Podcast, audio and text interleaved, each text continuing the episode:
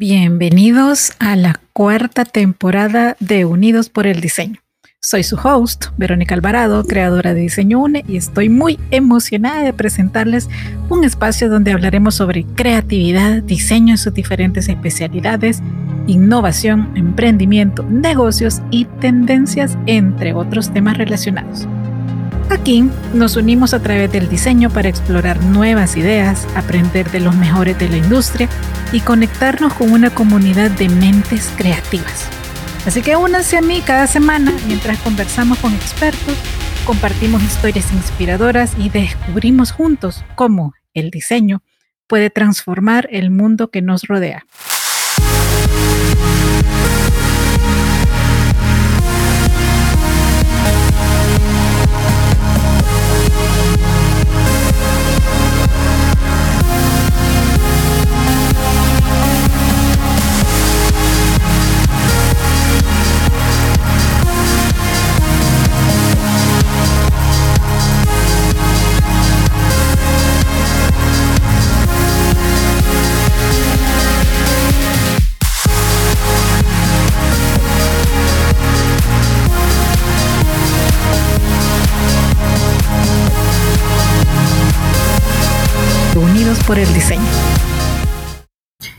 Ya que todavía estamos arrancando año, yo me siento así todo el mes de enero, la verdad, como tomando impulso, eh, retomando las cosas que quedaron pendientes, programando nuevas, etcétera, etcétera.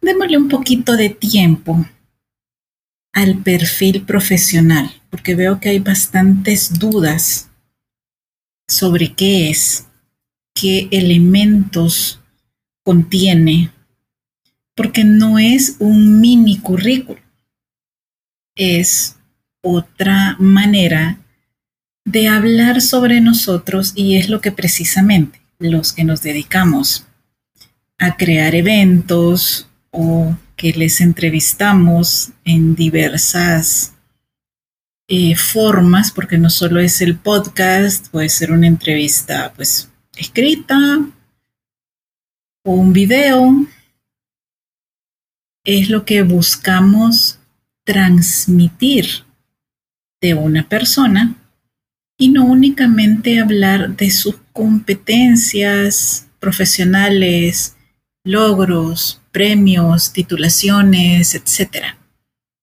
A ver, creo que la pregunta de rigor básica y así crucial en este tema es qué dirías de ti si no tuvieras que hablar de tu actividad profesional.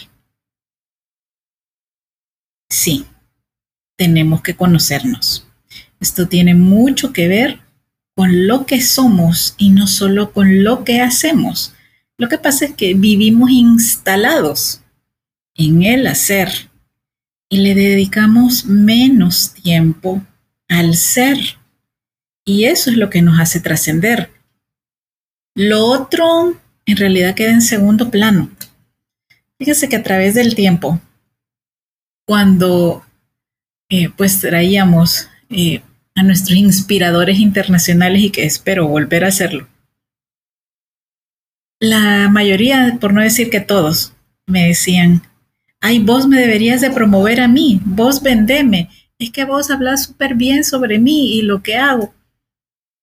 Pero más allá de conocer sus trayectorias, son personas que en serio me inspiran y por eso hablo con emoción, por eso puedo transmitir con pasión a estas personas y presentárselas de una manera amena, diferente.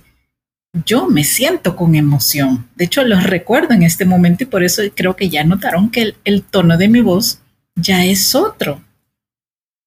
No es algo que yo ensaye, simplemente sale del corazón por el afecto, por la admiración, por quienes son ellos y no solo por lo que hacen.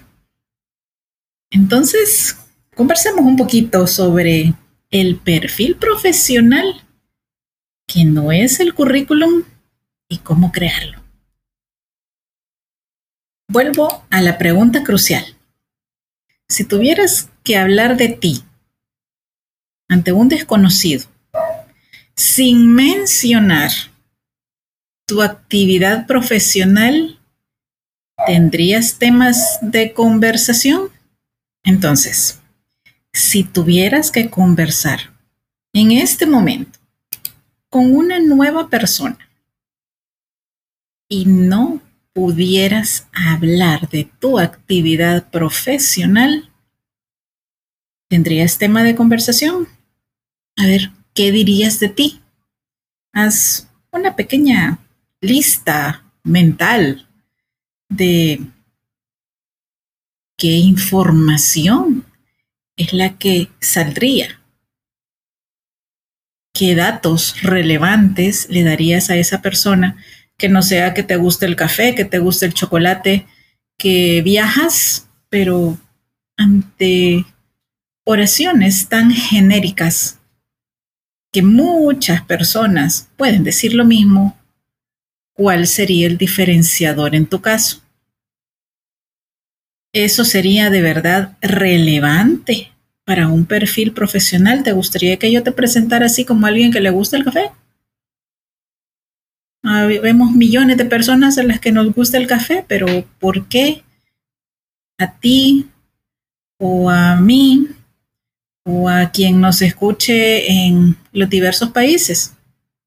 ¿Qué es lo que les representa el café? ¿Por qué tendría que ser algo tan destacable en un perfil profesional? Fíjense, un perfil profesional espera decir en un máximo de dos párrafos entre pequeños y medianos, porque tampoco son dos párrafos de media página, no son así, no es algo tan largo, sino algo puntual, destacable, que denote a una persona interesante en esa corta información. Por supuesto que tiene que llevar datos de tu formación académica. Si tienes algún logro académico, si te graduaste con honores, por ejemplo, si has ganado algún premio o te has destacado en un área de la sociedad por X o Y cosa. Sí, obviamente tu cargo actual o a qué te dedicas en este momento. Tampoco es que se comenten los 10 cargos anteriores que has tenido. No, se habla de lo relevante, de lo puntual y de lo que en serio te venda, así, con esas palabras. Y por supuesto que se va aderezando, justo así, es como un aderezo de esa persona rica, interesante, llena de valores, que hace a lo mejor eh, obra social, que en su tiempo libre se dedica al arte o que tiene como hobby interpretar un instrumento musical, no tiene que ser algo perfecto, pero hacer cosas distintas a la masa, porque decir, soy arquitecto, ¿cuántos arquitectos hay en el mundo?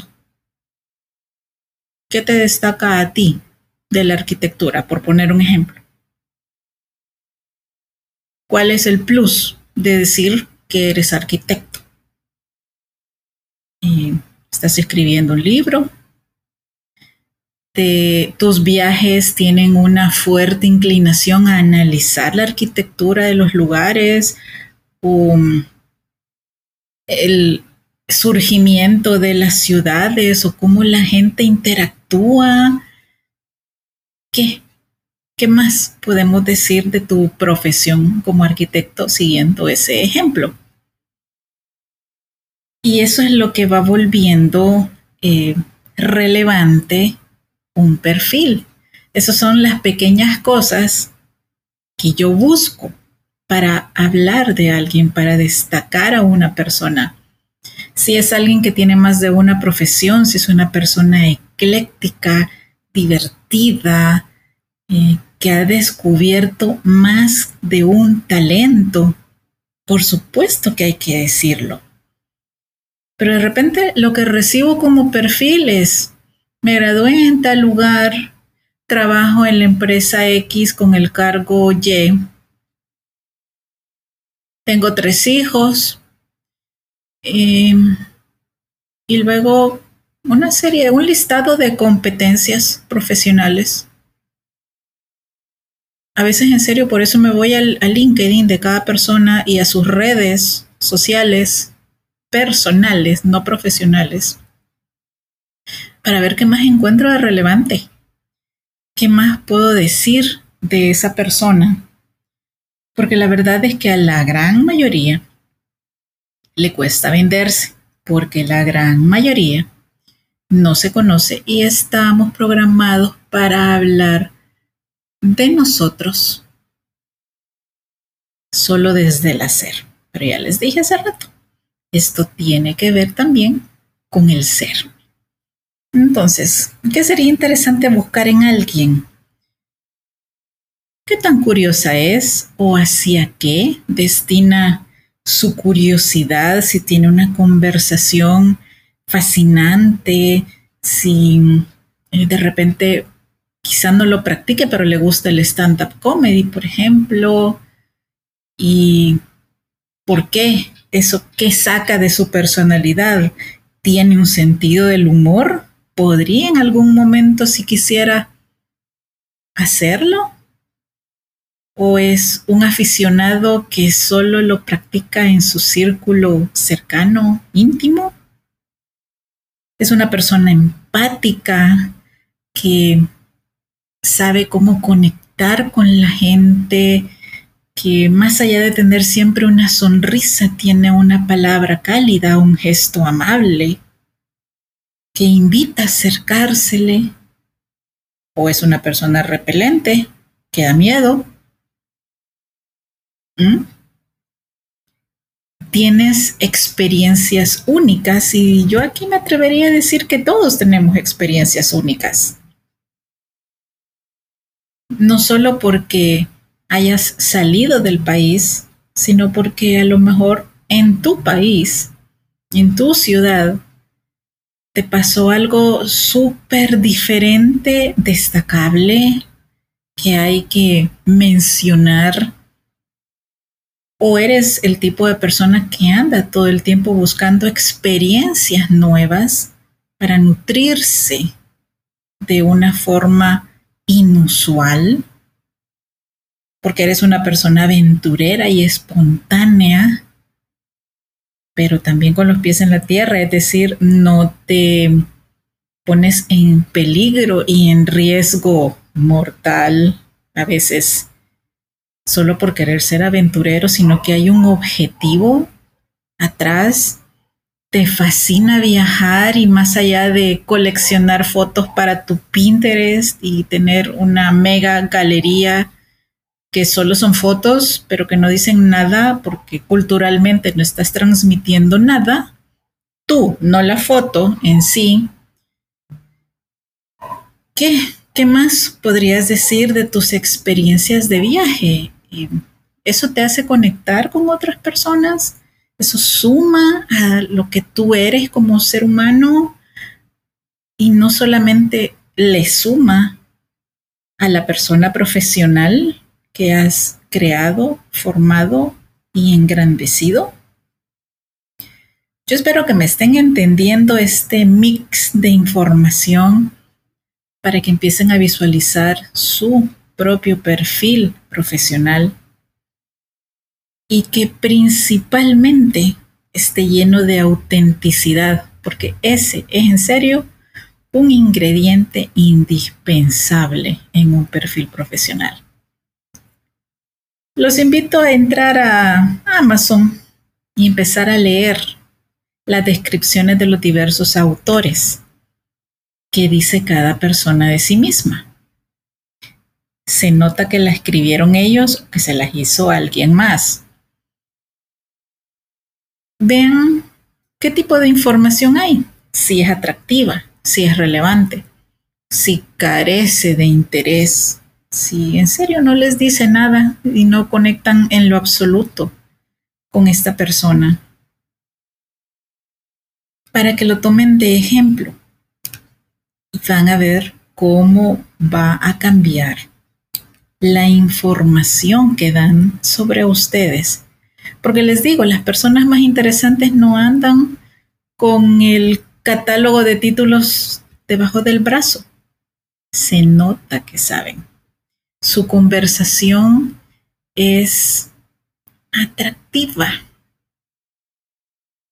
No todo el mundo tiene que andar pregonando cuánto sabe, cuánto conoce, simplemente surge.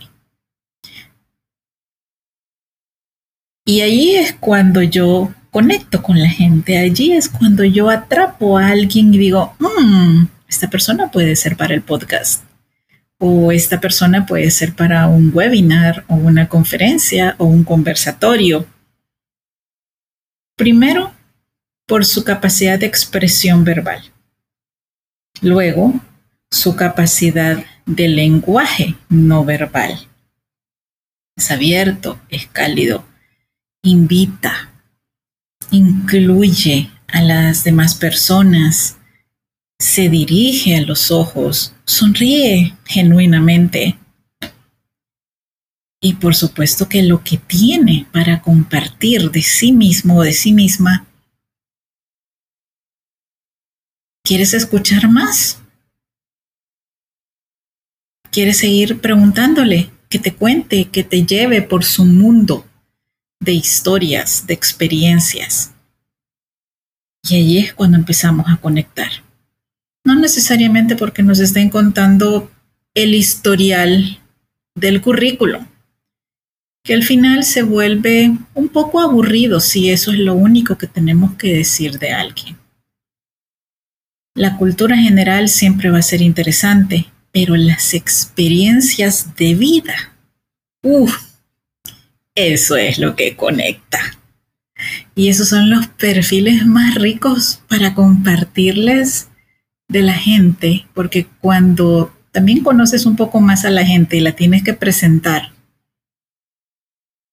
ellos saben que lo que vas a decir de su persona y de su personalidad siempre los vas a hacer quedar bien y hay una confianza mutua, ganada, pero también otorgada de manera linda, así, abierta. Entonces, brevemente en estos dos párrafos para describirte, sí, tienen que haber habilidades claves que te destaquen entre una y tres principalmente, para que la gente diga, mm, es especialista en qué cosa. La educación es también súper importante, el tener validaciones académicas es un referente. Por supuesto que los logros, los más importantes, si ya eres una persona de cierta edad que ya tiene logros, se dicen los más relevantes, también entre uno y tres, porque cuando se vuelve interminable estar leyendo, leyendo, leyendo, leyendo, eh, participaciones, eh, menciones honoríficas, trofeos, premios, etcétera, también eh, tenemos que ponerle un filtro a la egoteca. Tampoco se trata de la egoteca. Yo les puedo decir que una persona también se vuelve interesante mientras más quiere descubrir qué ha hecho, quién es. Y no que te lo cuente todo de la primera, es como que si vieras eh, en el tráiler de una película toda la trama, ya no habría sorpresa. Ah, pues igual es el perfil profesional tiene que haber más para descubrir. Y ahí es cuando les digo, se mezcla una filosofía de trabajo también con una filosofía de vida, que suma, eso siempre va a sumar a las personas, siempre te va a generar una expectativa rica de querer saber más, de querer conectar más. Uso mucho estas palabras porque en serio es así. Yo recuerdo cuando vino Mr. Coke, que pues para quienes nos han seguido desde hace años, eh, es nuestro máximo inspirador, pero no porque hoy sea el vicepresidente de diseño a nivel global de Coca-Cola. Eh, sí, es rimbombante eh, su cargo. Pero cuando yo lo conocí, era el líder del Centro de la Excelencia de Coca-Cola Latinoamérica. A su cargo más de 30 países y pues también acababa de ser eh, presentado como el creador del logotipo de Río 2016 de las Olimpiadas. Y estamos en otro año olímpico. Más allá de todo eso, Mr. Coke, como cariñosamente le digo, y a él le gusta que le diga así, es un hombre sencillo, humano, cálido, muy completa, total y absolutamente alejado de la pose de diva o divo. Él no espera alfombra roja porque si no, no camina. Eh, no, uy, no, para nada. Les podría decir que fácilmente pasaría desapercibido. No es que se vea como un tipo normal, porque no lo es. Tiene presencia, tiene porte. Eso es algo que no toda la gente. Diría yo que eso es algo trabajado, pero también ganado con el tiempo, la experiencia y las experiencias eh, buscadas, es decir, los entornos en los cuales elegimos movernos y las personas de las cuales decidimos rodearnos también nos pueden dar esa presencia. Se aprende, digamos que lo bueno se pega, pero lo malo también se pega. Así en, ese término técnico. A ver, les sigo contando de Mr. Coke. Em, cuando lo tuvimos acá en el país, yo todo el tiempo andaba preocupada de cuidarlo, de atenderlo, de que estuviera bien, que hubiera dormido bien, que si necesitaba X o Y cosa, yo parecía la niñera. Y la taxista, y la asesora, y la todo. Y lo chistoso es que, ¿saben? Siempre entro como en, como en ese personaje de debo cuidarlos muy bien. Y él es un hombre, creo que mide un poco más de un metro ochenta. Y yo con mi 1,63 acá humildemente. Yo siempre decía, yo lo puedo cuidar. Y les digo, jamás él tuvo una actitud de prepotencia hacia nadie, ni dentro, ni fuera del taller, ni moviéndose en el carro conmigo, ni con ningún mesero que lo atendiera. Todo lo contrario, una persona amable, educada y cálida que por supuesto sabe poner distancia cuando debe hacerlo. Ya. Así, así es como yo lo recuerdo y es como lo seguiré compartiendo y conversando. Recuerdo que en el podcast que tenemos con él, si se va más atrás, creo que es el número 19, cuando eh, dejó Coca-Cola y se fue como vicepresidente de diseño a nivel global de Burger King. Él tuvo a su cargo el rebranding. Siempre me decía, Vero, tú siempre querés que yo hable del ego y que les diga a todos por qué no hay que ser una persona ególatra. Y le digo, sí, sí, por favor, decilo. Y me dice, no veo el por qué. Y yo estoy segura que ustedes están pensando que yo sí veo el porqué y que necesito que él y todos nuestros inspiradores e inspiradoras lo digan. Porque si son inspiradores de diseño UNE, es porque no son personas ególatras, porque tienen muy bien fundamentados sus valores, y no necesitan recurrir a eso. Por lo tanto, sus perfiles profesionales no van a estar enfocados de esa manera, porque no es una actitud que ellos profesen. ¿Ya? Yo creo que sí, ya me agarraron la onda. Ahí les dejo estos datos para que empiecen a trabajar sus perfiles y van a ver cómo cambia la percepción sobre ustedes mismos y cómo los demás también van a cambiar la percepción sobre ustedes, solo dejando salir un poquito más de quienes son realmente y no solo dejándose guiar y presentar por lo que hacen. Porque, ok, a muchos nos encanta lo que hacemos y podríamos hablar horas y horas de lo que hacemos y de lo que amamos y nos apasiona, pero también es importante conocernos y saber qué información transmitir de forma relevante para un perfil profesional. Así que bueno, igual, si quieren que les ayude, yo encantadísima. Escríbanme a vero arroba o a cualquiera de las redes de Diseño UNE, que siempre nos van a encontrar como arroba diseño. Díganme en qué les puedo ayudar. Con gusto lo vemos. Y bueno, hasta acá este episodio y como siempre les digo, abrazos, bendiciones y nos escuchamos pronto. Hasta luego.